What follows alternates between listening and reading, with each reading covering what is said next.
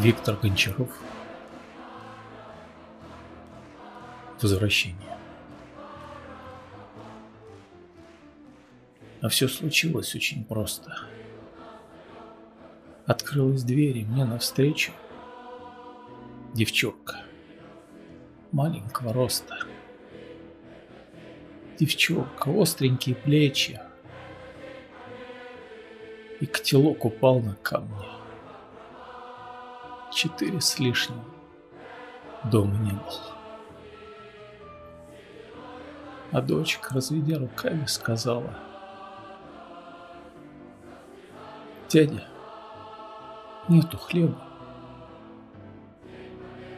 А я ее схватил к звездам и целовал в кусочки неба.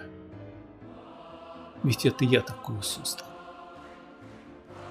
Четыре с лишним дома не было.